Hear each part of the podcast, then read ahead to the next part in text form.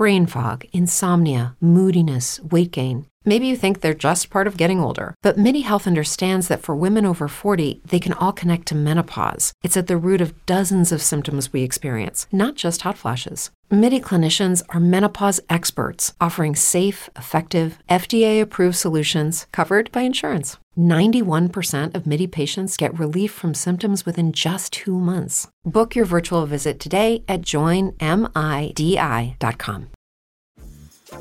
Dreaming of a better sleep? Tossing and turning is not your destiny. And Ollie is here to help. Ollie invites you to sink into sweet, sweet slumber to improve your mental and physical health and overall wellness. More than just melatonin, Ollie's ingredients help you unwind your mind for a delightfully dreamy drift off.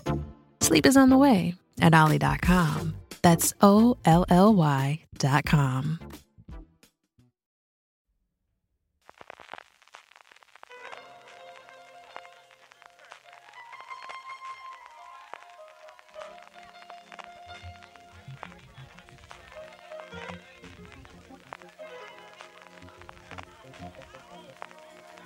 Thank you. Bienvenidos a Streaming, el programa de Fuera de Series, donde cada semana repasamos y analizamos las novedades y los estrenos más importantes de las diferentes plataformas de streaming, canales de pago y en abierto. En el programa de hoy, nominaciones y más nominaciones. Se nos va la vida con las nominaciones de premios. Cerramos la galería Velvet por ahora y llega una de esas series que buscan ocupar el vacío de Juego de Tronos. Además, como cada semana, repasaremos las series más vistas por los lectores y oyentes de fuera de series a través de nuestros Power Rankings con muchas, muchas novedades, pero eso sí, la misma serie por tercera semana consecutiva en cabeza. Y terminaremos con las preguntas que nos envíe relacionadas con el mundo de las series de televisión. Yo soy CJ Navas y tengo conmigo a Francis de Rivia Arrabal. ¿Cómo estamos, Francis? Oye, me pega Francis de Rivia Arrabal, suena como un aristócrata guay, ¿no? ¿Ves, ¿Ves tú cómo al final poquito a poco le vamos a coger el sentido a la tontería esta de, de, de cambiar todos los nombres? ¿Ves tú estas horadas? Esto no está nada mal. Arrabal, ¿cómo estamos? Madre mía, Pues, de- de- necesitamos Navidad Pues ya, ¿eh? estoy un poco triste, CJ, no te lo voy a engañar. Quiero abrir el corazón aquí ante todos los oyentes porque esta semana han nominado a Espera, todo el este- mundo este para momento algo. Ana Rosa, este momento Ana Rosa no lo tenía yo claro. A ver, espera, espera, pon violines. No tienes. Pon, pon en esa mesa, pon violines, que tiene que haber alguna cosa por ahí en medio. Pues de mira, algo por ahí. De mientras, fondo ahí. mientras, mientras busco violines, CJ, quiero hacer aquí una confesión a los oyentes. Eh, estoy triste, CJ, porque esta semana han nominado todo el mundo para algo menos a mí, menos afuera de serie. Nosotros no nos han nominado a nada. Aquí está todo el mundo nominado menos nosotros. ¿Qué está pasando? Hombre, ¿Qué estamos a- haciendo a, mal? A, a ti no te digo yo que no, pero a. Ni a nosotros ni a Watchmen, ¿eh? mí- También te digo. Vamos a ver. A Marina Such, Alberto Rey a mí nos nominaron para presentar la mesa de Juego de Tronos en la Guerreros Comic Con. Así que algo de nominaciones hemos tenido, ¿eh? Sí, pero mm, lo que te digo, eh, menos a Watchmen y a fuera de series, pues, pues está aquí todo el mundo nominado. Menuda semana nominaciones que hemos tenido, madre mía. Los Critics Choice, los SAG Awards, los Golden Globes. Hemos tenido todas las nominaciones esta semana. Bueno, se nota ya la carrera de los Oscars, ¿eh? se va viendo la carrera de los Oscars y con ello empiezan todas las nominaciones que dan series de televisión, pero que también dan cine y al final, pues eso, esos Oscars, esa fecha, esa cita anual, pues quitando los Emmy, que son los puramente televisivos, pues la mayoría de premios sí que se, se concentran en esta apodada por la prensa y por la crítica como la famosa carrera de los Oscars, que suele empezar en octubre, que cuaja en noviembre y que a primeros de diciembre se empiezan a anunciar esas nominaciones de cara a enero, que son los Globos de Oro. Encima, este año vienen con los Reyes Magos, la noche del 6 de enero, eh, bueno, del 5 de enero creo que son los Globos de Oro, y, y luego, y luego vendrán los Oscars. Efectivamente, como dice Francis, vamos a empezar hablando de, de nominaciones y, además nos vamos a detener en los Globos de Oro porque como teníamos poquita noticia esta semana en Fuera de Serie, digo, pues mira, este va a ser el sitio donde hagamos la porra este año eh, para los Globos de Oro. Pero antes de ello, primero, Critics Choice. Estos son los premios de una asociación de crítica, no confundir con la TCA, que da sus propios premios en verano, que es la asociación clásica eh, que tiene los dos tours, esos tanto de verano como de invierno. De hecho, el de invierno empezará dentro de nada, en el que las grandes cadenas americanas presentan ante los críticos americanos y, canadienses, en americanos en sentido amplio, ¿no? Del, del, continente norte de, de, América. Mm, Esos son los TCA, estos son unos premios distintos. Eh, ¿Qué podemos saber a grandes pinceladas estas nominaciones de los Critic Choice, eh, Francis? Pues como máximas nominados, quienes han liderado las nominaciones han sido fundamentalmente Así nos ven y Schitt's Creek. Así nos ven en la categoría de serie limitada con cinco, perdón, con seis nominaciones. Eh, Creek en la, categoría de comedia con hasta cinco nominaciones. Juego de Tronos, que en su última ocasión para participar en estos premios ha tenido un total de cuatro. Otra de, las series que, que, han acabado, que han tenido su última temporada durante este 2019, que ya pues no podrán optar a estos premios en sus próximas ediciones ha sido VIP, que ha tenido una sola nominación para Julia Louis Dreyfus, una VIP que en su último año, en su última temporada sí que ha bajado el número de nominaciones. También un estreno reciente como Watchmen destacado. En los Critic Choice sí que ha conseguido hasta cuatro nominaciones, una de ellas como mejor serie de drama y otras tres para sus protagonistas como Regina King y los actores Tim Blake, Nelson y, Jane Smart en, reparto y unos Critic Choice que, bueno, pues han tenido un poquito de cabida para todo. Ha estado The Crown, estado The Good Fight, ha estado Succession, eso, se ha metido Watchmen, que ha entrado una cosita, una rareza eh, mayor al menos para el público español, porque la serie está inédita en España, como es David Makes Man en la categoría de, de, drama, en la categoría de comedia, la mayor rareza que tiene es una que se titula Pen 15, una serie de Hulu de, comedia que también en España está inédita. Luego, pues lo más menos habitual, lo que habría que esperar, como Barry, Fleabag, The Marvelous Miss Maisel y eso, Schitt's Creek, que ha sido la serie de Pop TV que como que lo ha petado en OCJ, que, que de repente entró en los Emmy y ha empezado a entrar en todas las nominaciones. Sí, la nominación de los semis al final fue un efecto Netflix y es que entró, eh, es una serie como comentaba Francis de Pop TV, una Pop TV que ha sido conocido por la crítica española sobre todo por ser la serie, eh, perdón, la cadena que ha salvado día a día después de la cancelación en Netflix, que cogió este Schitt's Creek de Canadá, originalmente se metía allí, pero ya le hizo propio y sobre todo llegó a ese acuerdo con Netflix que es pues quizás el efecto más reciente que vimos en su momento, por ejemplo, con cosas como Breaking Bad o como Riverdale, por ejemplo, también después de la primera temporada. Francis habla de dos series a las que yo les tengo muchas ganas porque la crítica americana ha hablado muy bien de ellas. La primera es The Davis Makes Man, que es una historia de adolescentes, de crecimiento de adolescentes, en el que el mismo personaje tiene mm, varios momentos o interpreta varias personalidades dentro del mismo, que tiene como curiosidad que se mete en la cadena de Oprah Winfrey. Mm. Oprah Winfrey tiene una cadena llamada OWN, aparte de ese acuerdo que tiene con Apple TV Plus, que está presentando de nuevo su eh, club de lectura con, bueno, el, con Tanehisi Codes en el primero de los, de los programas que ya están disponibles dentro de Apple TV Plus, pero tiene esa WN que ha decidido apostar por la ficción y este Big Mixman, del cual yo he oído hablar bastante, bastante bien, especialmente Alan Sepinwall en Estados Unidos. Y por otro lado, ese Pen 15 o Pen 15 o Penis, porque al final realmente lo que están haciendo ahí es un juego de palabras con ese 15, como si fuese una I y una S, que es una comedia muy curiosa porque las dos protagonistas son dos amigas que en un mundo de adolescentes, pero ya son dos señoras de treinta y tantos años que simulan ser adolescentes y no se da ninguna explicación. Y a partir de ahí es una comedia bastante desbarrada. Si antes te decía que la Sepinwall hablaba muy bien de ella, eh, normalmente Dan Fiber, que es el nuevo mm, gran, eh, bueno, el, jefe de, crítica de Hollywood, de Hollywood Reporter, es el gran defensor de esta Pen 15, que nuevamente está en Hulu y curiosidad, ¿no? El que todavía tengamos, hablábamos recientemente, ahora que estamos haciendo el repaso de todas las series, el otro día el top lo comentábamos, la cantidad de series que nos llegan, especialmente americanas, Francis, pero cómo todavía siguen quedando algunas, mm, incluso en plataformas, ¿no? Que al final dice, bueno, la de ON podría ser, pero incluso una serie de Hulu que nos sigue faltando que llegue a España. Sí, sí, sí, sí. Hay, bueno, básicamente HBO ha estado trayendo muchas series de Hulu, Stars Play también ha estado trayendo alguna.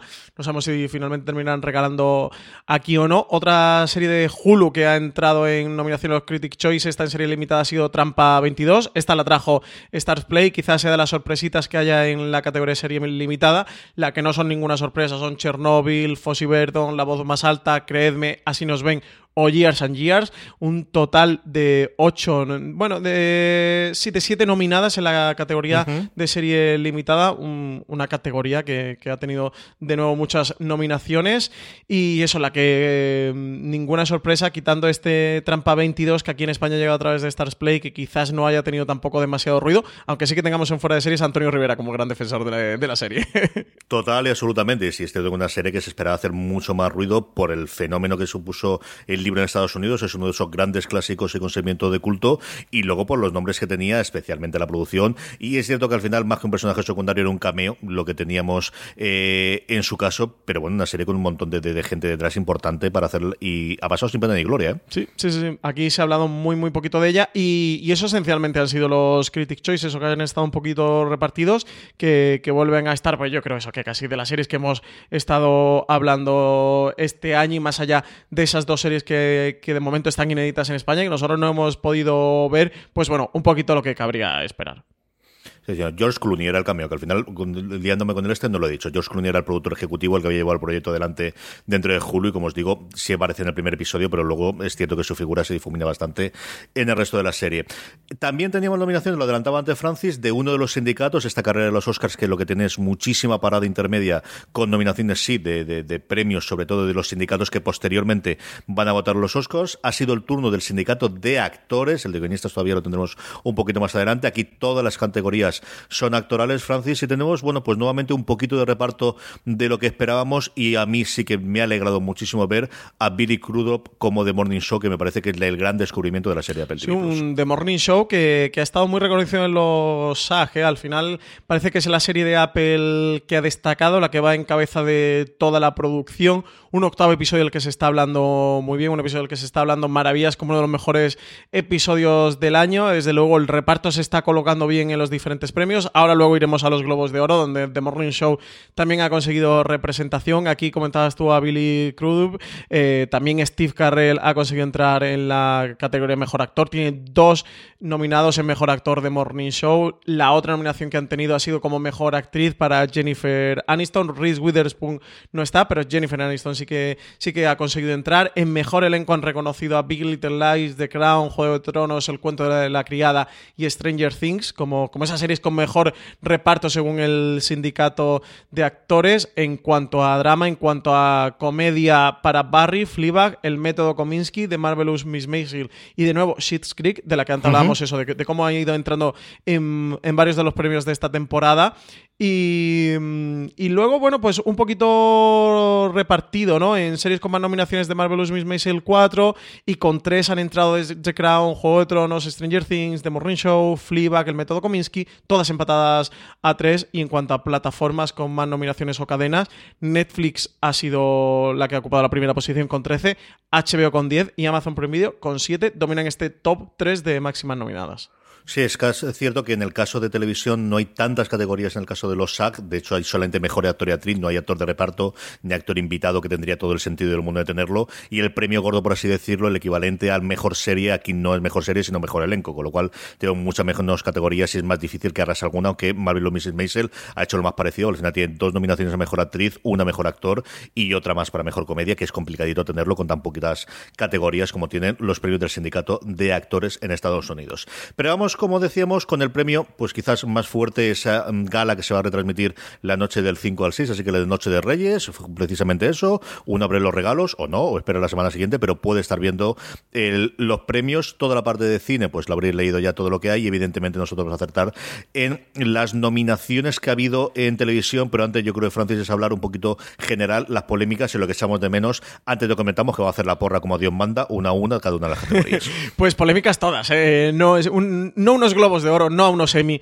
sin sus polémicas y sin sus reivindicaciones, sobre todo los globos de oro, que son a los que les gusta ser un poquito más mamarrachillos, vamos a decirlo, porque es la verdad. y bueno, sorprende la escueta presencia de Juego de Tronos, únicamente representada por Kit Harrington. ¿Quién se le iba a decir a Kit Harrington? ¿Quién se le iba a decir a Juego de Tronos que iba a ser el único eh, nominado? Eh, Helen Mirren, que ha conseguido eh, colar a, Catalina la Grande ahí entre las, entre las nominadas. Y principalmente, pues The Crown, Chernobyl y Créeme, que han conseguido hasta cuatro candidaturas cada una. En la segunda parte, la segunda parte de la tabla con tres candidaturas han entrado Succession, Big Little Lies, El Método Kominsky y Fleabag, que esas serían las máximas nominadas. Y luego también en cuanto a mm, mayores mm, rarezas o le podamos llamar excentricidades, pues que Apple TV ha metido a Morning Show con tres nominaciones. Mejor comedia, Jennifer Aniston, que también está nominada, igual que los. Y aquí, en este caso, sí que Reese Witherspoon ha entrado en la misma categoría de mejor actriz.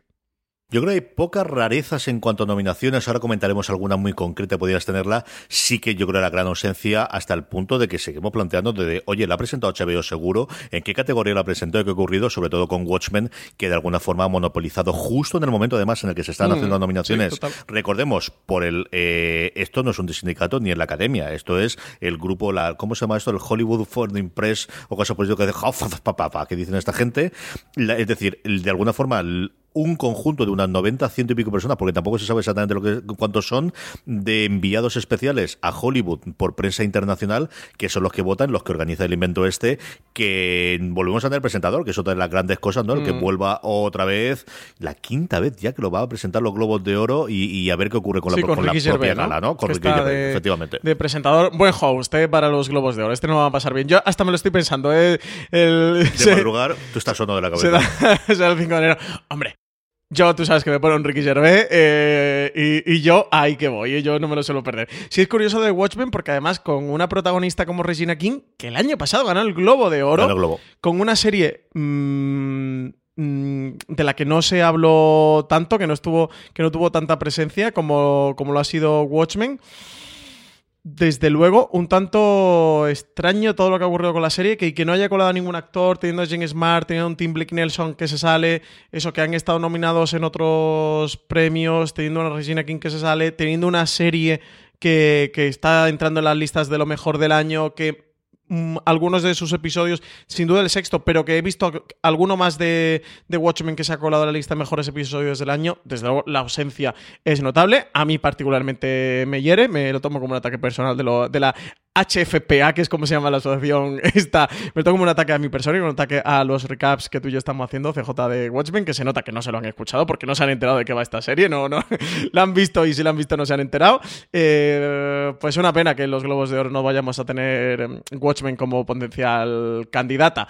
Que hombre, que no nos faltan series buenas, ¿eh? que tenemos por ahí a The Crown o a Succession en mejor serie de drama, si es que le van a presentar a mejor serie de drama, o si le van a presentar a mejor serie limitada, que creo que por ahora sería lo normal, la falta de renovación, pues hombre, que se enfrentara contra un Chernobyl, pues es mucho Chernobyl, está por ahí Fossey Verdon, está la voz más alta, está Creedme, quizás Trampa 22 sea la más flojita o la que menos aspiraciones va a tener la categoría. Yo creo que aquí es difícil que no se lo lleve Chernobyl en mejor serie limitada, pero mira, con Watchmen hubiera sido una competición do- dos trenes eh, chocando y en mejor serie drama, pues eso, con un The Crown o con un Succession también sería muy complicado. Desde luego, las categorías como siempre disputadas, ¿eh? los Globos de Oro otra cosa no, pueden tener su, su notita excéntrica, pero disputadas sí que están las categorías porque cada año eh, la cosa o, tiene muy buen nivel o, o directamente va a mejor. Vamos con la porra, Francis. Tenemos 11 categorías en total. Hay 3 categorías para drama, eh, 3 para comedia y 3 para serie limitada o TV movie. En cada una tenemos es mejor serie, por otro lado mejor actor y mejor actriz. Y luego las más competidas, que son las de actor y actriz de reparto, porque sirve cualquier cosa. Puedes estar nominado por drama, por comedia, por serie limitada, porque pasaste por la esquina y de repente te grabaron y tuviste un vídeo muy gracioso en Instagram, por cualquier cosa de estas. Es decir, reparto, ya veréis que la- el popurrí es interesante y divertidito. Vamos a empezar por drama si quieres. Vamos a hacerlo en orden inverso. Hacemos actriz, actor y luego es mejor serie, y así tenemos siempre como mejor serie en cada una de las categorías. La voy leyendo yo, eh, das un poquito de vueltas, eliges, elijo yo después siempre. Pero el elegimos último. con el corazón o con, o con, el, con la bola de cristal. Tú elige con lo que quieras. Si pierdes, te diré que habrás elegido y habré ganado yo. Y si no habré dicho, es que Vale, yo, yo- dije lo que tenía Yo que es que ser soy y ya muy está. No hay de más. decir la del corazón y la de la de la, de la, la del tarot. Tú di una, no empieza a decir dos, que son Venga, las venga, 25. hecho, venga. Mejor actriz de serie de drama, ¿qué tenemos? Pues a Jennifer Aniston y a Reese Witherspoon por The Morning Show, a Jodie Comer por Killing Eve, la única nominación, si yo no recuerdo mal, que tiene Killing Eve junto a Mejor Serie de Drama, pero sí que en, en actriz ha desaparecido Sandra Oh, que al final es la que ganó hace dos años, si no recuerdo mal, o aquí lo semi, ahora se me ha ido, Nicole Kidman, que sostiene a Big Little Lies en cuanto a interpretación, y Olivia Colman por The Crown. Pues yo me voy a quedar con Olivia Colman por The Crown CJ. Soy, sabes que soy muy Olivia Colman, ¿eh? Soy muy team Olivia Colman y está fabulosa. La tercera temporada es que, bueno, The Crown en sí es una joya, pero es que Olivia Colman tenía el reto de, de un- una magnífica interpretación de Claire Foy. Y oye, es que Olivia Colman es mucho Olivia Colman, así que yo sin duda se lo doy a ella. Y con un poquito, con una cuota de un 15% por su interpretación en la segunda temporada de Fleabag. Yo, si tuviese que votar aquí, Jennifer Aniston. Yo creo que se puede hacer una campaña bastante, bastante apañada del primer gran papel de Jennifer Aniston después de Friends y cambiando y atreviéndose a hacer un personaje ni glamour This episode is brought to you by Pepsi Wild Cherry. Pepsi Wild Cherry is bursting with delicious cherry flavor and a sweet, crisp taste that gives you more to go wild for. Getting wild may look different these days, but whether it's opting for a solo Friday binge watch or a big night out, everyone can indulge in their wild side with Pepsi Wild Cherry. Also available in Zero Sugar. So grab a Pepsi Wild Cherry and get wild. How do you feel great on vacation? Like really good? Easy. You go to Aruba. You'll spend your time relaxing on cool white sand beaches and floating in healing blue water. You'll immerse yourself in natural wonder and find your center on an island where things move at your speed. You won't just feel great, you'll feel relaxed, renewed, and ready for life. That's the Aruba effect. Plan your trip at aruba.com.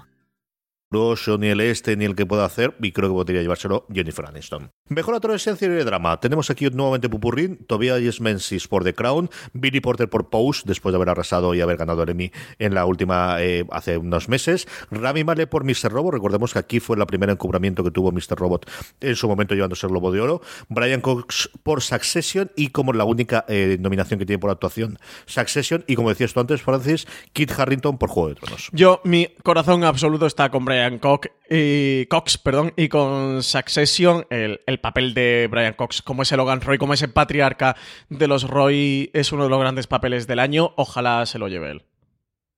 Yo aquí he hecho tremendamente de, nuevo, de, menos a Jeremy Strong, quizás el mayor cabreo junto con lo de Watchmen es que yo, mm, de verdad, Succession, lo que quieras y lo que sea, pero yo creo que si al final hay alguien que hace un trabajo por encima de cualquier otro, es Jeremy Strong, con, con, con de verdad, es que mm, es, es alucinante, alucinante lo que tenemos con este hombre. Del resto...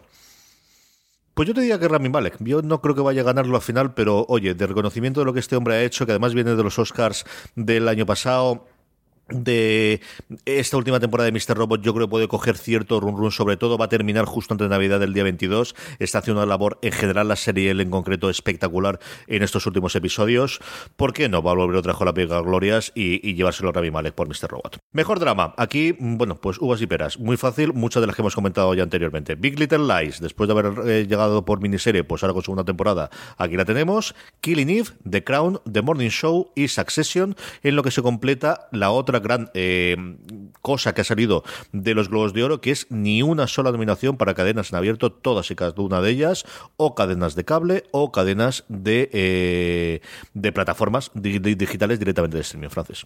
Sí, sí, sí, totalmente. También ha habido revuelo, lo ha habido los, con los feroz aquí en España en torno a esta causa. Los Globos de Oro también la ha habido. Y yo aquí, pues me quedo con Succession. Me daría penita por, por la tercera temporada de The Crown, pero Succession ha sido mucho Succession en esta temporada, va en escalada. Creo que además que la serie consiguiera un globo de oro le puede dar una tercera temporada de un nivel que quiero ver sin duda. Yo desde luego tengo Succession, pero como tengo que decir alguna distinta, The Morning Show. ¿Por qué no? ¿Por qué no va a ser el día en el que... ¿Juegas? Madre mía, The Morning Show. Sí, sí, sí, sí. sí. ¿A qué? Yo estoy votando con el corazón, ¿eh? Que lo sepas. Ya sabes que yo, es decir, Succession es mi serie favorita de este año y del año pasado. O sea, no nos volvamos locos. Pero mm, sí, yo veo la posibilidad de que de repente tengamos la noche aquí en medio y se lo lleve Jennifer Aniston o incluso Rick Witherspoon y después se lo lleve mm, Apple TV Plus. de verdad que veo, veo esa, esa variante que podría darse. Vamos con comedia. Aquí tenemos las cosas bastante más repartidas en cuanto a series en general nominadas. En nominaciones ahora veréis tanto de, actores no coinciden tanto como en el caso de drama con, las mejores eh, series. ¿Qué tenemos? Christina Applegate con Dead to Me, una serie que se ha desinflado al menos en cuanto a nominaciones, mm, pero que tuvo bastante, éxito en Netflix. Lorena me preguntaba el otro día cuando volví que tenía muchas ganas de verla. Es una serie que además yo creo que se ha consumido rapidísimamente conforme se emitía.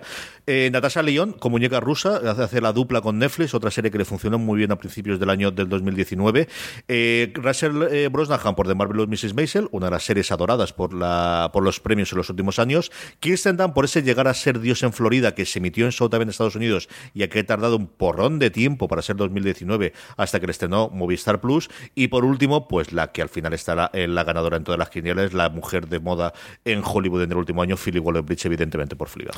Pues aquí no hay ningún futuro posible en, en, todas esas realidades en las que se puede diversificar la historia de la humanidad, en la que Phoebe Waller-Bridge no vaya a ganar el Globo de Oro a Mejor Serie de Comedia. Si fuera poco porque ya se lo merece, con el espectáculo que puede dar esta mujer en los Globos de Oro, o sea, no se van a resistir a dárselo. Así que yo apuesto a tope por Phoebe Waller-Bridge.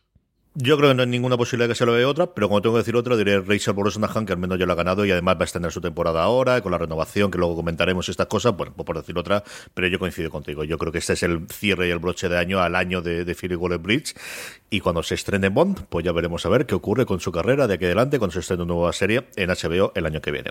Mejor actor en serie de comedia, nuevamente, volvemos a tener mucha variedad aquí. Eh, ben Platt por The Politician, para alegría y regocijo especialmente de Álvaro Nieva. Paul Rudd por ese vivir Contigo mismo, que hemos comentado muy poquito, pero que tiene Netflix y que yo creo que se habrá visto razonablemente bien, como siempre hace las cosas por Ruth. Bill Hader por Barry, quizás lo más conocido, Michael Douglas por el método Kominsky, de nuevo, y una pequeña alegría que me ha llevado Remy Youssef, que no es el mejor actor del mundo, pero bueno, en fin, si nomina a otra gente que es peor actor todavía, ¿por qué no va a nominarlo a él por Rami, la serie de Hulu que aquí ha traído Star Play? Fíjate que aquí no lo tengo muy claro en el mejor actor cómico. ¿eh? Yo te diría que Bill Hader creo que el año pasado se lo llevó, ¿verdad? Yo creo que sí. Y. Mm, ah, no, no, no, se lo llevó Michael Douglas. El año pasado se llevó el Globo de Oro Michael Douglas. Pues mira, eh, entonces este año se lo lleva Bill Hader. Creo que Bill Hader es muy corriente de este tipo de nominaciones de premios. Sí que veo a Bill Hader ganándolo sin duda. Y oye, mira, me gustaría. Sabes que no soy el más fan de Barry, pero creo que sin duda se lo merece. Está también haciendo trabajos en, dirección. Creo que en guion él también está. O sea que, creo que sin duda gran parte del éxito de, de Barry le toca a él porque está tanto detrás como delante de la pantalla, así que mira, ojalá se lo dieran a él. Aquí, como yo creo que se va a llevar Barry, pues tengo que hacer alguna de las otras. Voy a decir Rami. No sé por qué podría darse el, quizás después de la nominación, que la gente se acerque. Es una serie fácil de ver, rapidita y que tiene un tono distinto y un tono más o menos exótico. Y el descubrir una nueva estrella es una cosa que a los Globos de Oro tradicionalmente le ha gustado especialmente de interpretación. Es cierto más que quizás por la parte femenina que por la parte masculina. Y oye, si permitiese que más gente en Estados Unidos y aquí en España también descubriese Rami, que de verdad que es una maravilla de, de serie esta primera temporada que hemos podido ver, y también el el monólogo de comedia que tiene en HBO eh, Rami Youssef, pues mira, eso que nos llevamos. Mejor serie de comedia. Tenemos The Politician, tenemos El Método Kominsky, tenemos The Marvelous Mrs. Maisel, tenemos Barry y sí, evidentemente, tenemos Fleabag. Pues de nuevo, creo que no hay ninguna posibilidad de que no sea para Fleabag el Globo de Oro Mejor Serie de Comedia. De nuevo, es que se lo merece, es que realmente se lo merece, es que el método Kominsky es muy buena, Barry es muy buena, The Marvelous. Maisel es muy buena, The Politician creo que no está al nivel, al menos para mí, de todas estas otras, pero es que Fleabag es Fleabag, eh, Phoebe Waller-Bridge ha dicho, es verdad que puede que para que no le den más la turra, pero que no va a haber tercera temporada de Fleabag, al menos en muchísimos años. Mm, dudo que los globos de oro se queden sin marcar en su placa con letras doradas eh, dentro de, sus mm, premiados galardonados a lo largo de la historia una serie como Fleabag. Sí, yo estoy contigo también. Por decir otra, sabiendo que además no está VIP, que ha sido totalmente olvidada por, por las nominaciones, de la otra gran olvidada, lo que pasa es que nos hemos centrado en Watchmen, que se nos olvidó que terminó también esta temporada VIP y que entraba entre los Globos de Oro, eh, me quedaría con Barry, pero yo coincido contigo. Yo creo que no hay ninguna posibilidad de que esta gente no quiera hacerse la foto de Philip Gore Bridge con las dos estatuillas, una en cada lado, y, con la botella de champán. Y que se cualquier otra. yo creo que es bastante, bastante complicado. Serie limitada o TV Movie. Tenemos como actriz, pues dos nominaciones para Creedme, Mary Weber y Catherine Dever, una nominación para The Acta Joy King, eh, Helen Mirren por Catalina la Grande y Michelle Williams por Fossey Verdon. Pues ojalá Michelle Williams, que la adoro sobre todas las cosas en general y en Fossey Verdon como Gwen Verdon en particular, su papel es espectacular, así que voy a apostar por ella. Helen Mirren, por ser Helen Mirren, fundamentalmente. La serie no es especialmente buena, no ha tenido tampoco una difusión grandísima que digamos, pero al final es Helen Mirren, son tres horas solamente de serie que sí se pueden evaluar la gente que vota aquí después.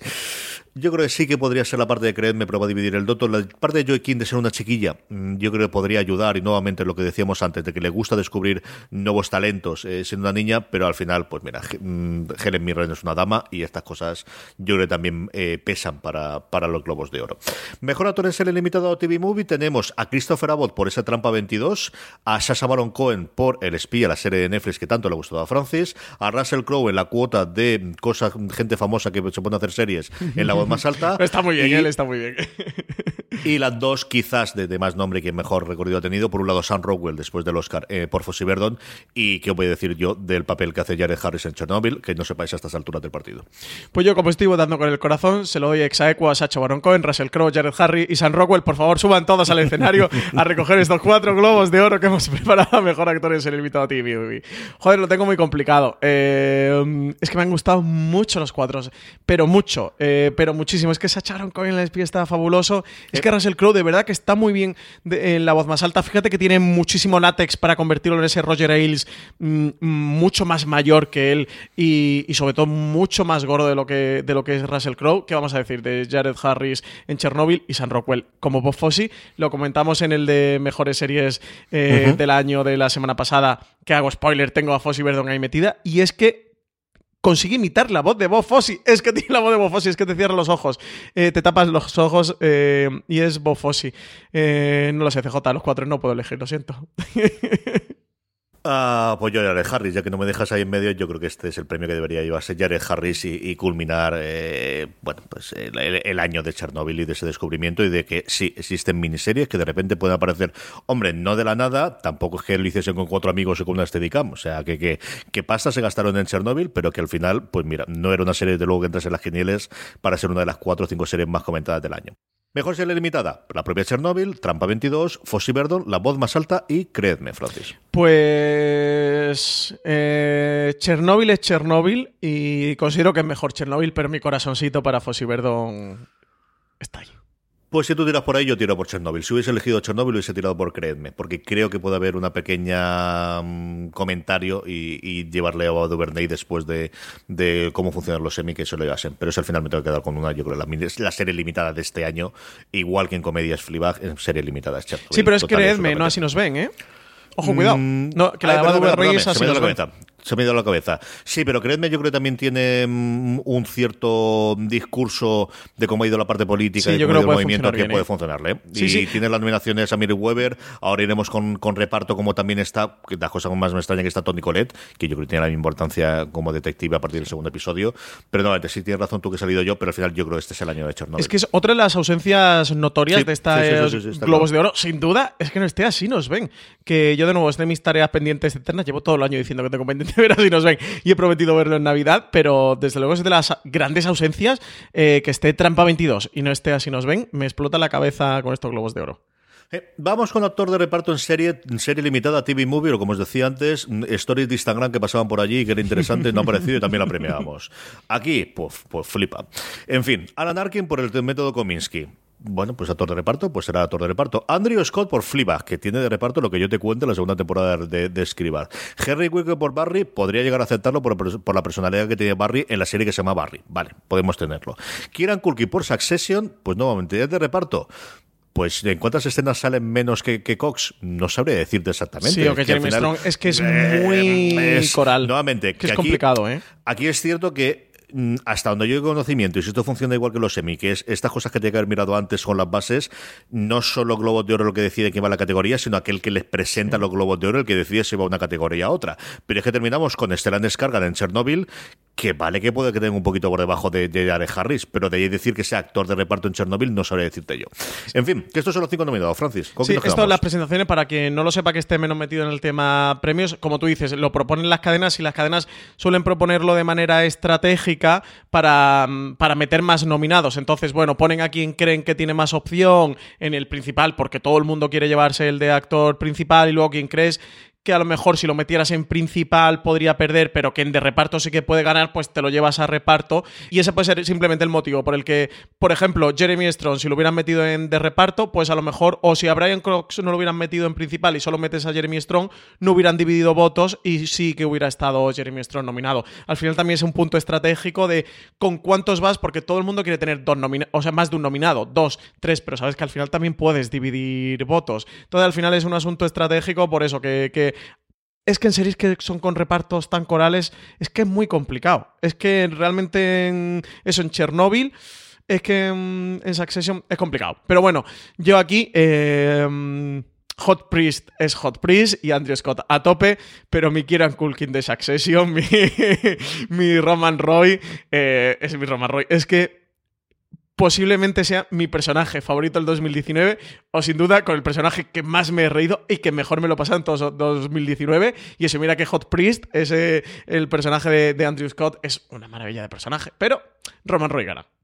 Y además Roman Roy, sobre todo Kieran Colkin, en esos últimos tres episodios de la segunda temporada, que cambia totalmente la personalidad del, personaje, hace algo parecido a lo que hace Jeremy Strong durante toda la temporada, que te dice, leche, que este chaval no solamente hace las risas, de verdad a mí me impresionó los últimos tres episodios. además, si has visto Waco, que Kieran Culkin tiene un personaje muy importante dentro de Waco, muy, muy, muy importante, es uno de los miembros de la secta de los Davidianos, cuando lo ves como Roman Roy es como este chico ha tenido que ir mucho al psicólogo porque el desdoblamiento de personalidad lo tiene que llevar fatal. Son las antípodas ambos personajes. Es que hay gente que es buena actora, es muy buen actor. Eh, Andrew Scott, no hay ninguna posibilidad de que esto no se flipa. En fin, esta es una que Francis ha decidido perder el solo. porque vamos a hacerle? Actriz de reparto en serie, serie limitada o TV Movie. Aquí está la que tiene que perder lo que es Meryl Streep, la que todo el mundo le hubiese dado todos los premios antes de que esto se estrenase. Y a partir tenemos Tony Colette por Creedme, que es, bueno, pues eso, Patricia Arquette por The Act, que en fin, al final la historia de una madre y una hija. Ella es la madre, la hija está nominada como mejor actriz y la madre está como actriz de reparto.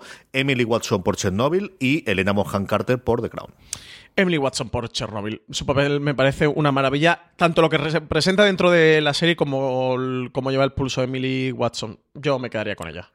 Yo creo que aquí los globos se van. les va a costar muchísimo el, resistirse a darle a Meryl Streep su primer premio como eh, por, por, la serie de televisión. Así que yo creo que aquí sería Meryl Streep por Big Little Lies. Y Elena Bohan Carter como la princesa Margarita. Está espectacular. y ¿eh? Tony Collette está muy bien. Y Patricia Arquette está muy bien. Y todo lo que tú quieres. Pero de verdad que yo creo que aquí tiraremos por, por Meryl Streep, sinceramente.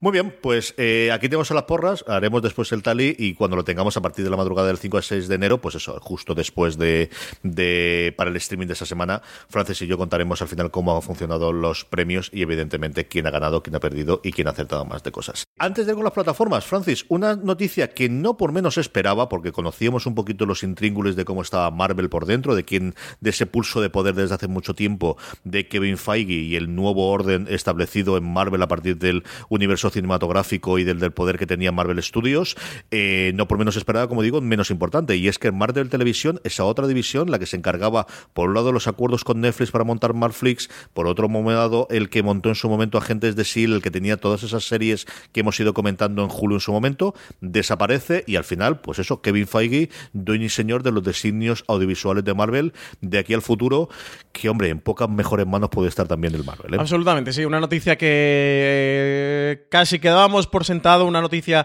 que llevaba tiempo cociéndose y era eso, que esos estudios de Marvel Televisión, que como tú comentabas, CJ han desarrollado las series superheroicas de Marvel en la última década bajo la supervisión un tanto errática de Jeff Loeb, no va a seguir funcionando como mm, hasta ahora. Esto, evidentemente, no significa que la ficción televisiva de la compañía vaya a desaparecer, sino que es un reajuste en la estrategia general que van a desplegar para los próximos años, algo que ya intuíamos después de las últimas presentaciones de Disney, porque mm, el plan que hizo Kevin Feige de la cuarta fase del universo cinematográfico de Marvel incluía ya las series de televisión. Las series de televisión aparecían dentro de ese mítico ya eh, timeline de, Marvel donde va colocando las películas con los próximos estrenos. Como os comentaba, Kevin Feige va a ser el responsable, evidentemente, de, esta mm, división que se forma un Kevin Feige que se pone al frente de todo esto, eh, con un 2020 en el que tienen por estrenar The Falcon and the Winter Soldier, que va a ser la primera serie, la serie que va a abrir mecha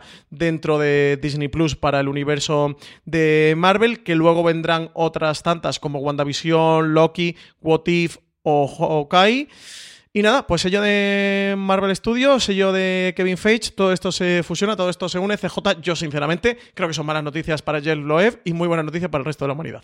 Sí, que al final la que le afecta el empleo, pues no le hará ni puñetera gracia, pero desde el visto desde el punto de vista externo y más sabiendo todo lo que he ido comentando Feige en alguna de las presentaciones, últimamente en la Comic Con de, de, de Sao Paulo y el resto de, vamos a tener personajes que salgan en las películas y que vayan después a la serie, de la serie vayan a las películas. Es decir, esos intentos continuos que se hacen que el universo.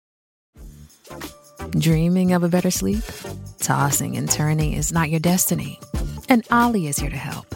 Ollie invites you to sink into sweet, sweet slumber to improve your mental and physical health and overall wellness.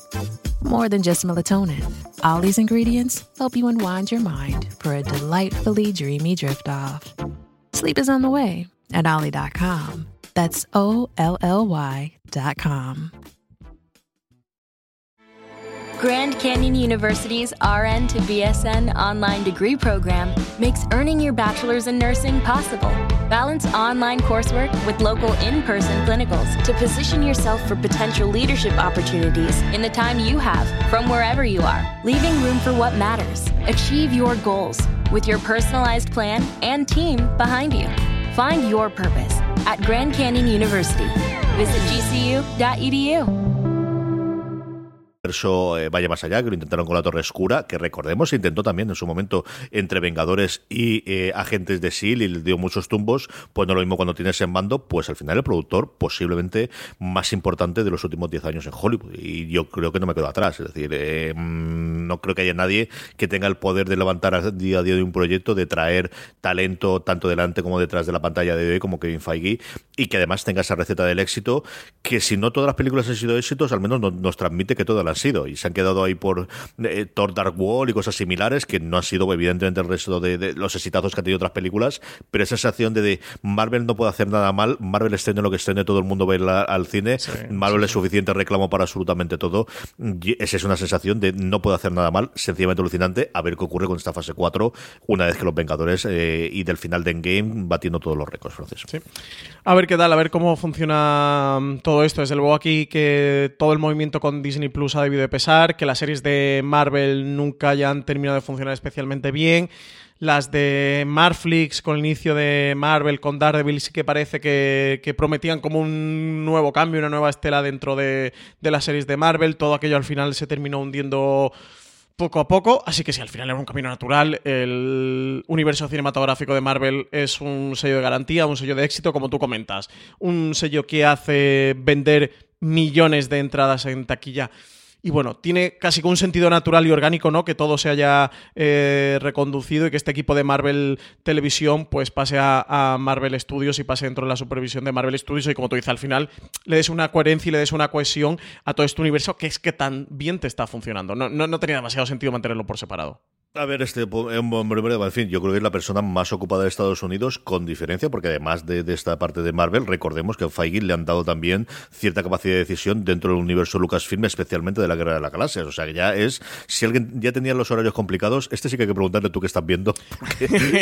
el tiempo, el, que Kevin Feige tenga tiempo para ver tu serie o tu reality, yo creo que al final verá British Bake Off o Nailed It o algo por que tiene que funcionar. Lo que sí que vamos a comentar nosotros es lo que estamos viendo esta semana, especialmente lo que podéis ver esta semana eh, y las noticias. Lo primero es Amazon Prime Video, donde ya podemos disfrutar de la tercera temporada de Marvel Mrs. Maisel, pues ha sacado pecho, ha dicho que los números han sido muy buenos y nuevamente, para sorpresa yo creo que de absolutamente nadie, Francis, renovada por una cuarta temporada en Amazon Prime Video de Marvelous Mrs. Maisel. Llega este anuncio de renovación ya de cuarta temporada de Marvelous Mrs. Maisel, la serie de Amy Sherman Paladino que lleva cosechando premios desde su lanzamiento en 2017, que continúa en racha con las recientes nominaciones que ha tenido en estos premios que hemos estado hablando hace unos minutos. Una serie que no solo ha funcionado entre la crítica y los premios, que también ha tenido unos muy buenos datos de audiencia. Jennifer Salk, la jefa de Amazon Studios, confirmaba la propia nota de prensa del anuncio de renovación que esta tercera temporada había sido la serie más vista en el fin de semana de su estreno en toda la historia de la plataforma, en toda la historia de Amazon Prime Video, así como tú comentabas. Sacan pecho, eh, tienen ya de Marvelous Miss Maisel con una recién estrenada tercera temporada renovada por una cuarta que esperemos que llegue a finales de 2020, que es esta fecha tradicional. Eh, la primera se estrenó en noviembre de 2017 y cada año, bueno, pues han intentado mantener esa horquilla de estreno entre noviembre y diciembre. Filming, vamos con ello. Tenemos el estreno, ya no lo adelantábamos. 17 de diciembre llega Jonathan Strain y Mr. Norrell una superproducción de BBC que adapta el bestseller homónimo de Susan Clark y que fue seguida en su estreno en Reino Unido por 4,5 millones de espectadores. Se ambienta en los primeros años del siglo XIX en un pasado alternativo en el que la magia está a la orden del día. Dos magos muy distintos entre sí, Jonathan Strange y el señor Norrell, cruzarán sus destinos en mitad de las guerras napoleónicas.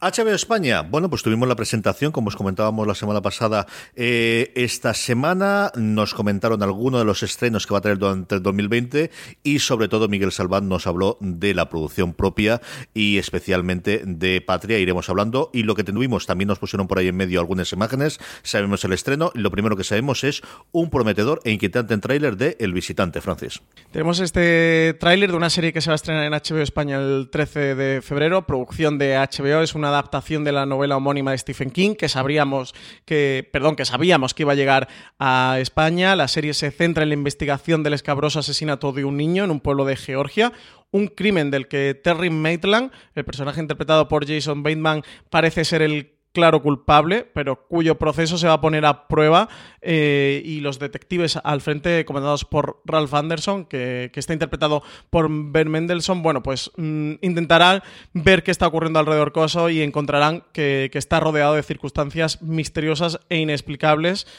Y este es el visitante con un, con un tráiler mm, entre lo inquietante y, que deja entrever ¿no? en los valores de, producción y una serie sin duda que, la coloca en el mapa ¿no? de estos primeros estrenos de 2020. Creo que se convierte en una de las series que vamos a estar esperando con, ganas para poder ver. A ti que te ponen Jason Bateman y claro, todo mejora, francés. Ya, ya eh, es lo único que me echa para atrás, fíjate. Fíjate que, fíjate lo que te digo, que lo único de todo, que, me da un poquillo de repelús estrenar a Jason Bateman, porque además, por si fuera poco, y lo dicen como honor, eh, está dirigiendo alguno de los episodios. ¿Qué te pareció, Patria? ¿Qué te pareció alguna de las cosas internacionales que nos mostraron allí en Madrid? Pues vimos primeras imágenes de Patria, unas primeras imágenes eh, muy crudas, eh, realmente crudas, que nos muestran una patria, esta adaptación de la novela de Fernando Aramburu, que seguramente, eh, por lo que vimos, eh, si te metes a adaptar esta novela es para hacerla tal y como, por lo que hemos podido ver, que ha sido un tráiler al que no han llamado tráiler, pero que es un tráiler. Eh, imágenes, o son muy poquitas imágenes, enseñaron un par de vídeos más de caracterización de personajes, de valores de producción. Se nota que han ido a, conquistar esa gran serie, a tener ese gran emblema, ese gran estandarte de la producción de, HBO España, que marque un antes y un después. Pues prometedor, CJ. Al final no deja de ser un tráiler, no deja de ser un vídeo cortito, acompañado de un par de vídeos más. Mm, la piel de gallina, se te pone eso sí que creo que lo podemos adelantar ya. Y creo que no nos vamos a quemar la mano, ¿eh? si, si aseguramos que la serie va a poner la piel de gallina.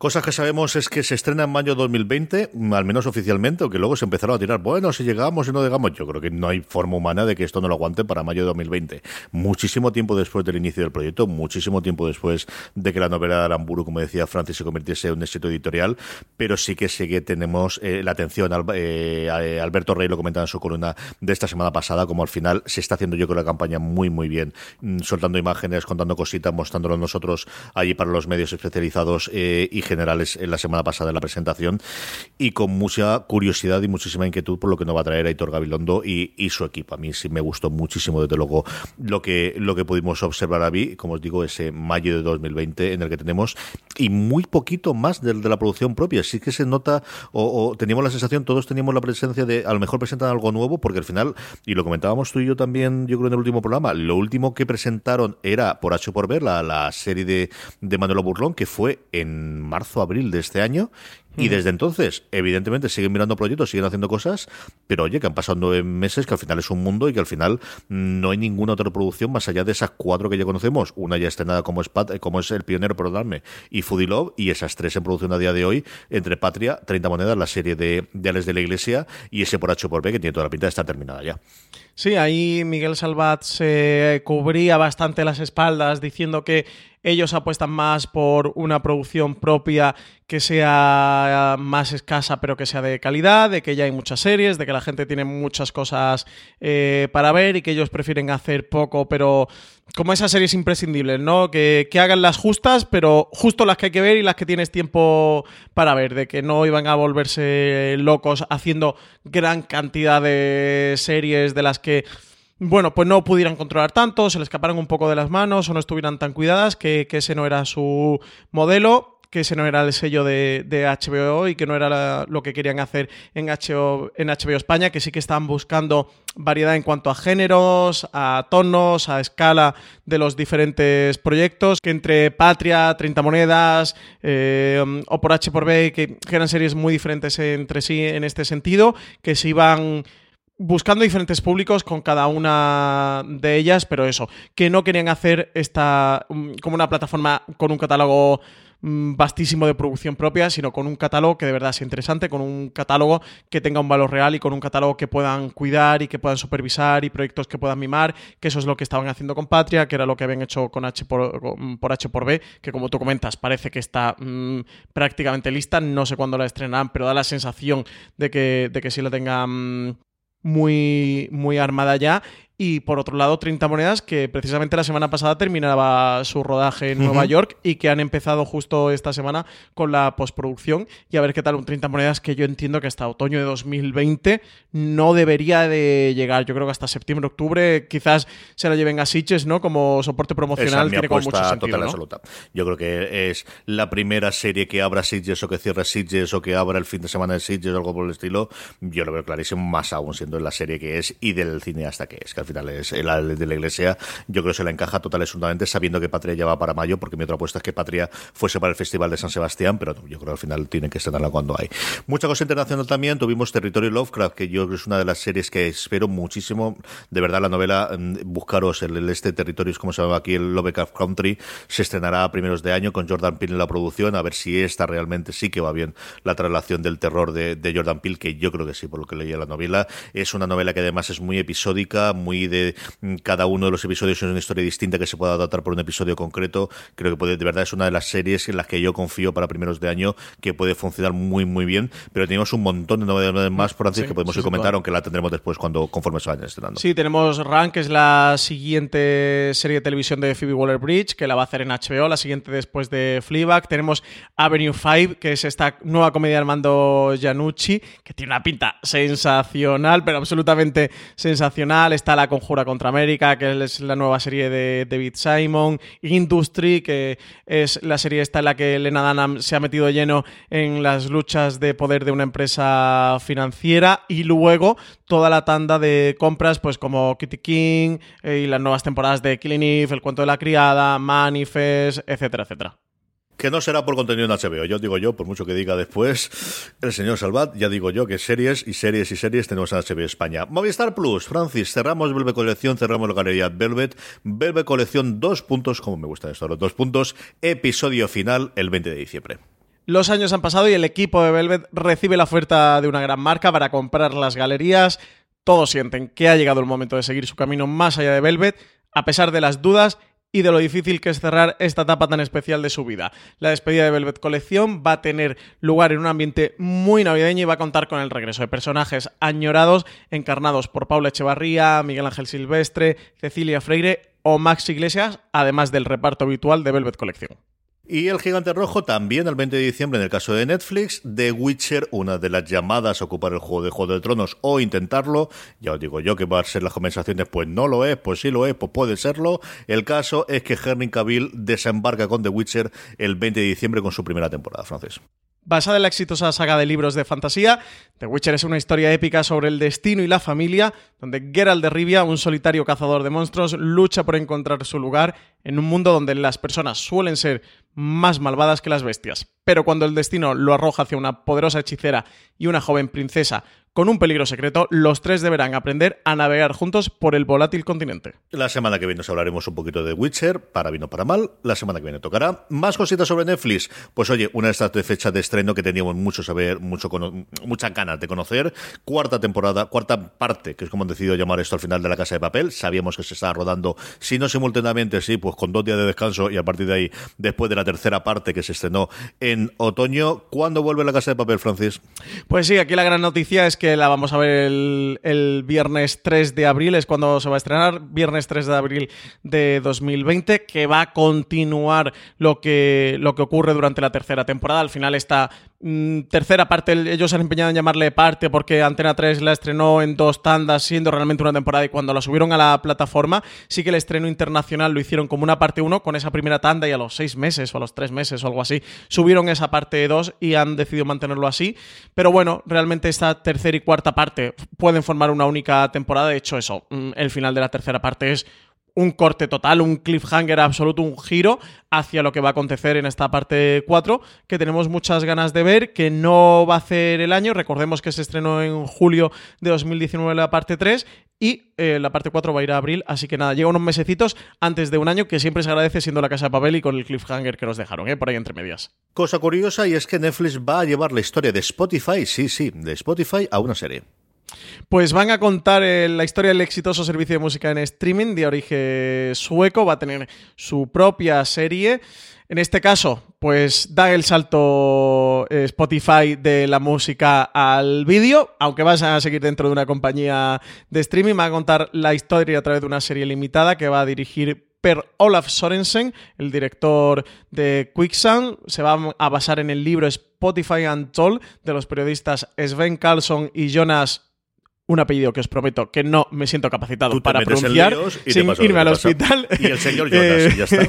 La serie de momento no tiene título, pero va a seguir los pasos de Daniel Elk y su socio Martin Lorenzo, los dos emprendedores tecnológicos que consiguieron revolucionar el mundo de la industria musical presentando un nuevo modelo cuando la piratería estaba echando abajo el sistema de distribución que había funcionado durante décadas. Eso de la piratería está echando para abajo, eso era más la parte inicial, pero bueno, ya nos meteremos con el desarrollo posteriormente y los Napster y los eh, iTunes en su momento del mundo y esa, bueno, pues al final una de las grandes tecnológicas europeas, de las poquitas que hay, ¿eh? al final el, el que nos vengan del- de los países del norte no tenemos tantísimas, tantísimas y especialmente del mundo del streaming que hayan venido del viejo continente.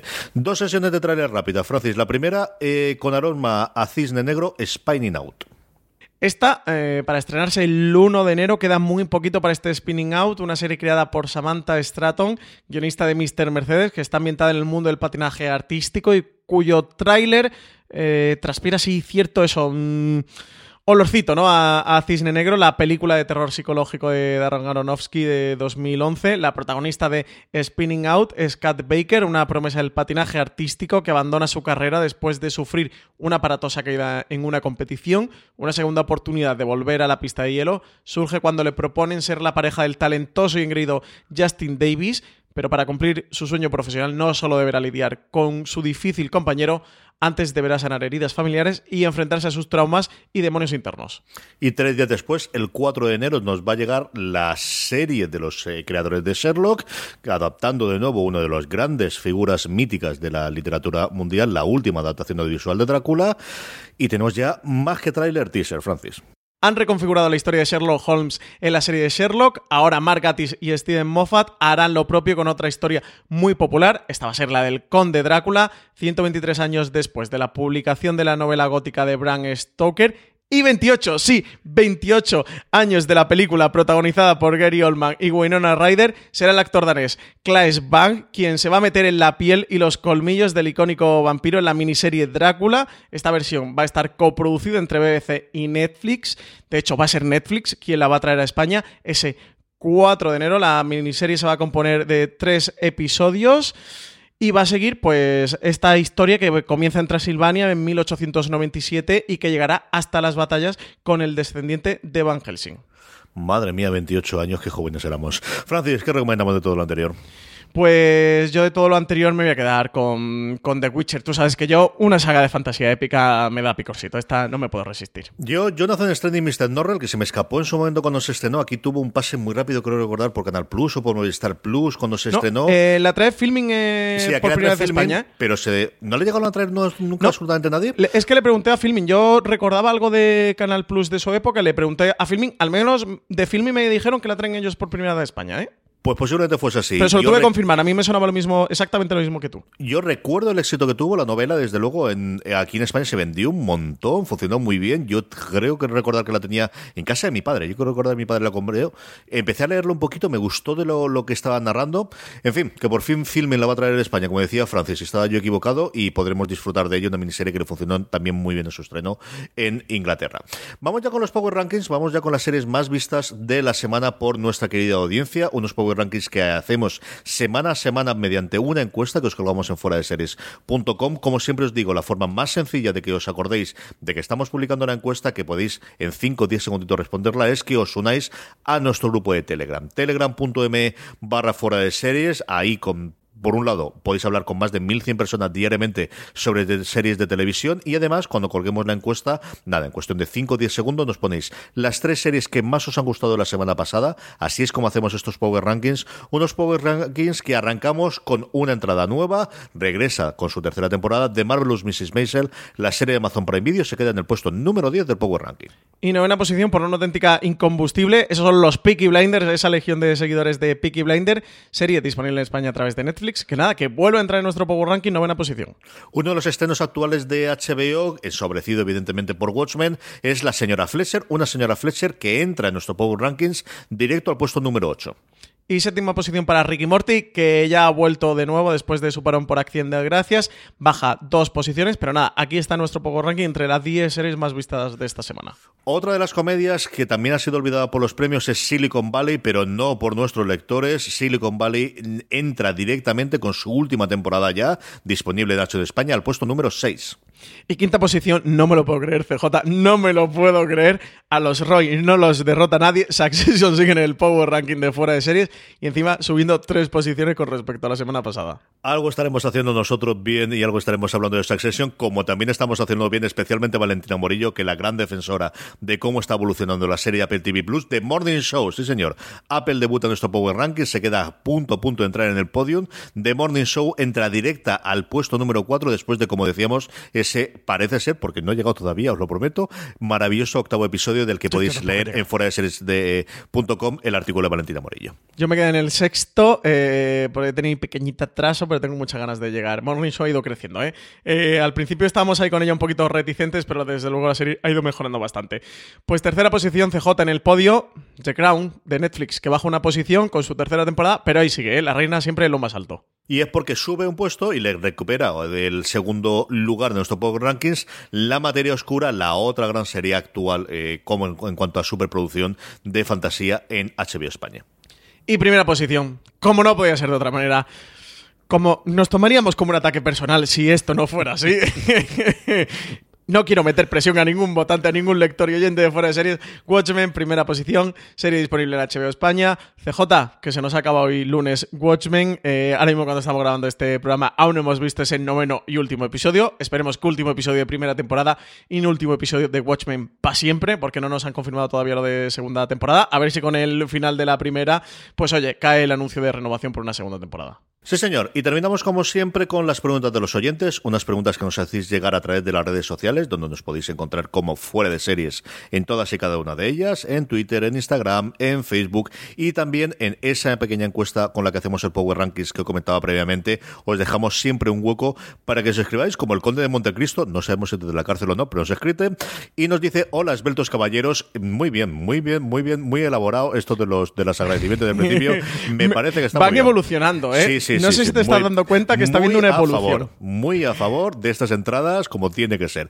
Hola, esbeltos caballeros. Vais a hacer un top de las mejores series de la década, del último lustro. Creo que serían ambos tops de gran utilidad. Por favor, seguir así. He recomendado vuestro podcast por lo menos a 10 o 12 personas. Pues, querido Conde, muchas gracias. Difundir la palabra, que siempre está bien. Francis, top de la década tenemos en la web. Sí, señor.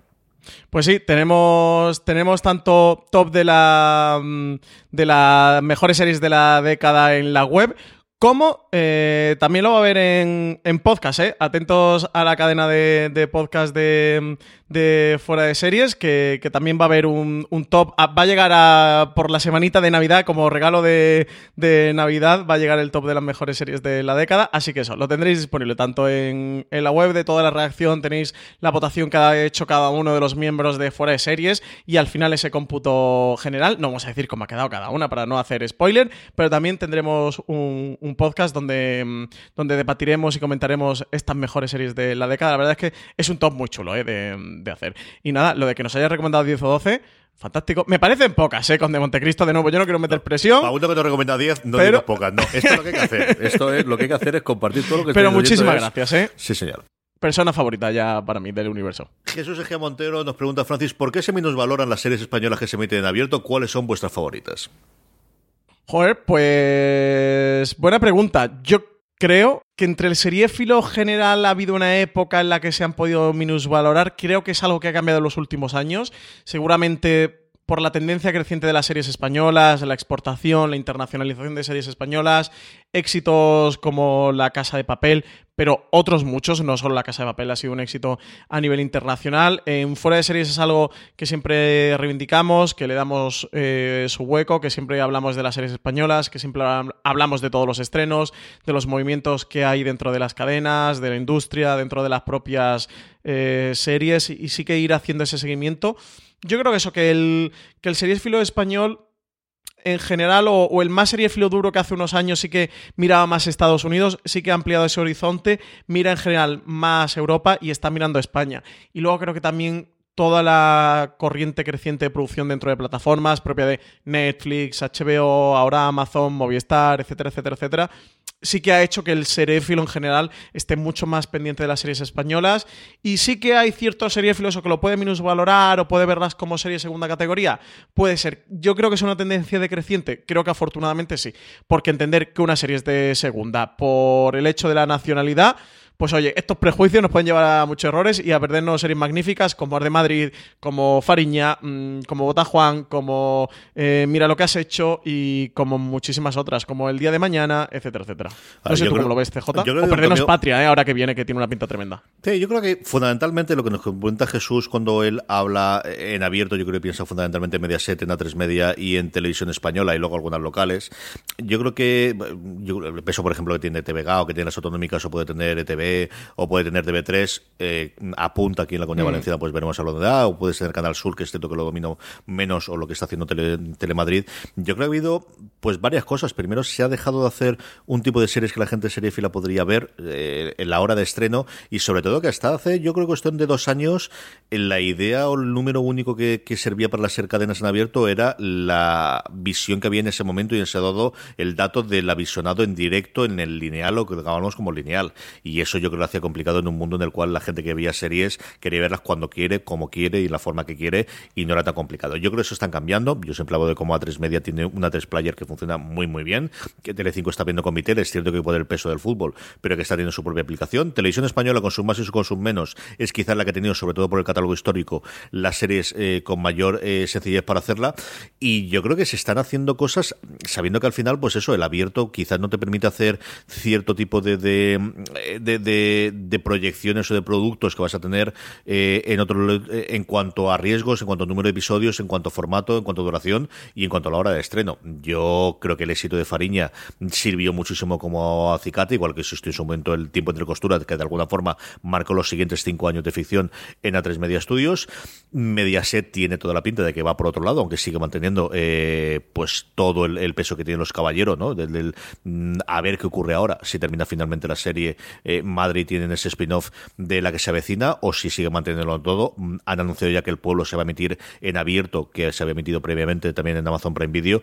Lo que sí es innegable es que el peso del abierto y del lineal en España sigue existiendo. Nosotros una cosa que nos fascina es cuando de repente un televisión español o un Telecinco una Antena 3 emite una serie de la que hicimos una crítica inicial, el, el, pico que tenemos de visitas a esa, porque al final se sigue viendo mucho más de lo que la gente que estamos en la burja pensamos. Y por decir alguna de las series, a mí Malaca me ha gustado mucho lo que he visto y esto que la tengo pendiente de ver el final. Y Fariña especialmente funcionó extraordinariamente bien el año pasado, francés. Sí, bueno, y la Casa de Papel en su momento, recordemos que la Casa de Papel nació en abierto, La Caza Monte Perdido, Estoy Vivo, creo que Estoy Vivo es de esas series a descubrir, a reivindicar que que el seriéfilo a lo que se refiere Jesús Egea, ¿no? Que quizás el, el seriéfilo más hard nos acerca tanto a las series en, abierto. Yo comentaba también, hablaba también un poquito por la parte de plataformas, porque sí que puede, este, sí que puede estar este mmm, handicap de serie española y no la veo, que, suele ser o ha sido una corriente a veces el seriéfilo un tanto fea. En cuanto a las en abierto, eso es verdad que, que ese estigma también puede existir. Yo coincido contigo, CJ, al final sí que tiene ciertos peajes, ¿no? Ciertos tabús. Ahora estamos viendo con la tele americana en abierto que está pasando exactamente igual en los premios. En la tele española este año ha pasado los premios, en los Feroz, no hay nominada ninguna serie en abierto, eh, sinceramente. Mm, Malaca, por lo que he visto, y el resto de nominadas que he visto podría estar nominada, o un La Caza Monte Perdido podría estar nominada, o una tercera temporada de Estoy Vivo podría estar nominada, una última temporada allí abajo podría estar nominada.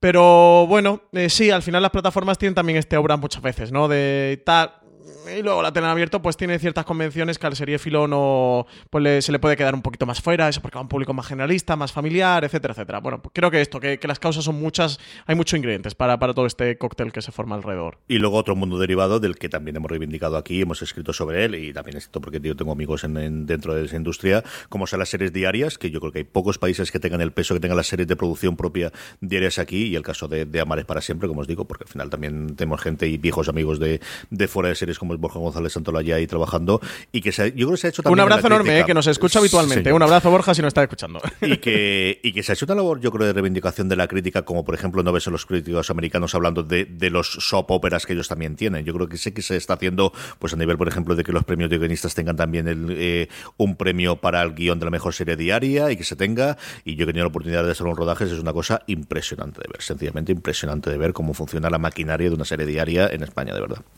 Sí, sí, sí, sí. Totalmente. Una preguntita más y cerramos el chiringuito hasta la semana que viene, Francis.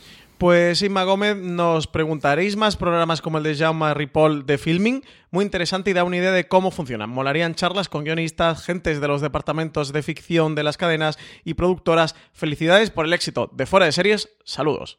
Pues querida Inma, nos encantaría. O sea, yo es una de las cosas que de alguna forma echo de menos del clásico fuera de series de tener ese gogo para entrevistas y de verdad que lo estamos buscando y viendo el formato y viendo la forma.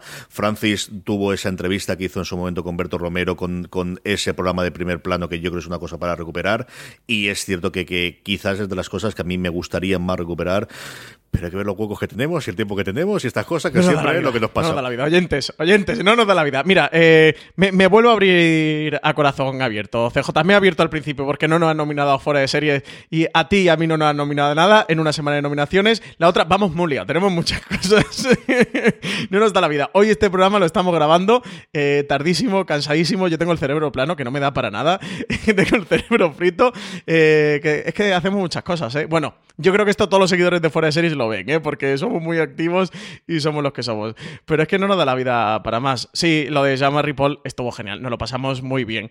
Eh, con streaming estamos intentando, ¿no? De también ir dando hueco a entrevistas. De hecho, Borja, que antes hablamos de él, estuvo cuando se anunció la nueva eh, temporada de, de Amares para siempre. Pero bueno, al final, como todo, es tiempo de poder hacerlo y de poder, de poder hacer las cosas bien. Y vamos, muy tenemos muchas cosas que, que hacer. Así que nada, Inma, nos apuntamos, nos apuntamos esto. Que oye, CJ, que también nos viene bien que los oyentes, aunque nosotros lo sepamos, nos pidan estas cosas porque así también nosotros no, nos ponemos las pilas de, oye, que esto se está demandando y, hay que hacerlo. Indudablemente. Como siempre, despedimos el programa Francis repasando eh, qué podemos encontrar, en primer lugar, en la cadena de podcast de Fuera de Series durante esta semana.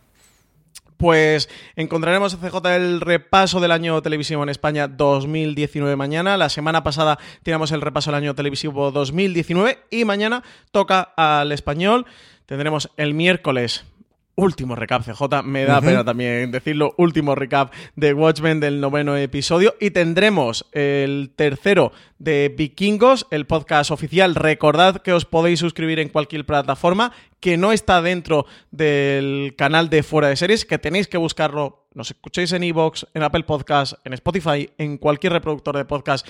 Vikingos, el podcast oficial que estamos haciendo ese recap semana a semana, episodio a episodio con la serie de Vikingos, una serie que se emite los martes a las 10 y 5 de la noche en Canal TNT. Y nada, el miércoles a primera hora ya lo tenéis disponible para poder escucharlo si lo habéis visto eh, la noche anterior en TNT. Y luego, el jueves tendremos un top de los mejores episodios de 2019. Esos. Mm, esas joyitas, ¿no? Esos, esos episodios que, que- que han sido la excelencia durante este 2019. Esos episodios que recomendamos, especialmente si estáis viendo la serie o estáis en ello. Y oye, y si no la estáis viendo, pues que quizás no os deberíais perder. En la web, como siempre, muchísimo contenido, columnas, artículos, críticas, análisis. Francis, ¿qué recomendamos de todo eso?